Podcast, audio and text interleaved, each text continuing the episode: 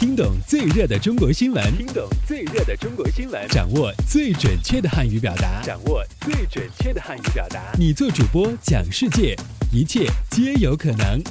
每天五分钟，就在 Linguemate 慢速汉语。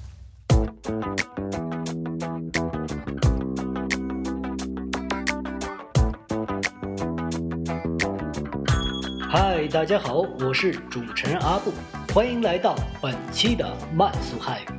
以下新闻均摘编自国际在线网站。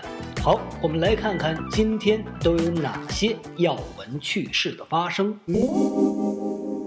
我们首先来看看今天的一句话新闻：联合国教科文组织十二月四日在。阿塞拜疆首都巴库宣布，正式批准中国珠算项目列入教科文组织人类非物质文化遗产名录。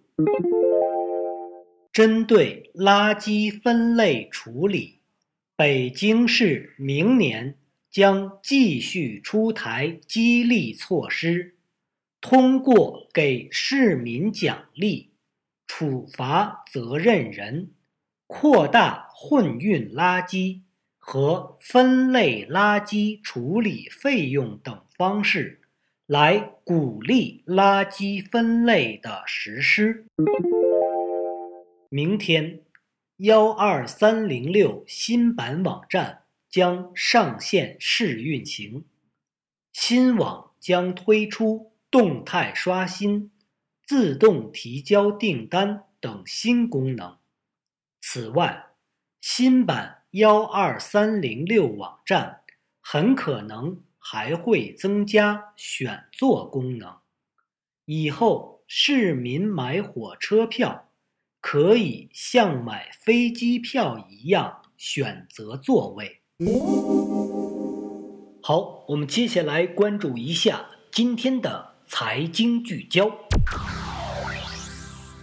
工信部十二月四日正式向中国移动、中国电信、中国联通颁发了三张四 G 牌照，意味着中国正式进入四 G 时代。业内人士表示。由于牌照发放的范围超预期，对三大电信运营商来说，不免是机会，也是挑战。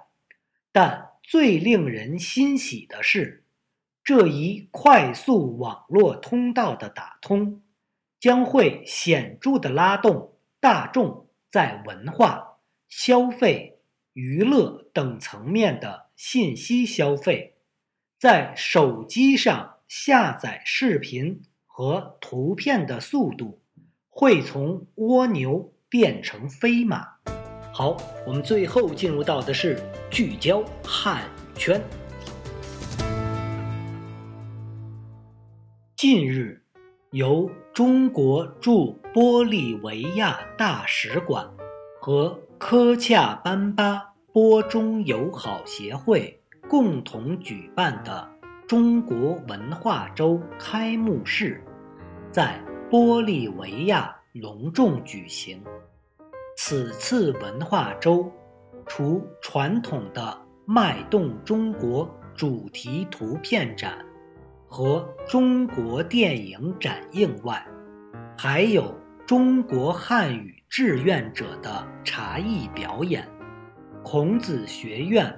玻利维亚大学生的书法表演、中国扇舞、中文诗朗诵和玻利维亚学生用中文演出的情景剧《十二生肖送祝福》等，蕴含着中国文化的精彩节目，展现给来宾和观众，迎来全场。阵阵掌声和赞叹声。好，这里是慢速汉语，由 lingumate 制作。想收听更多的慢速汉语，请登录三 w dot lingumate dot com。拜拜。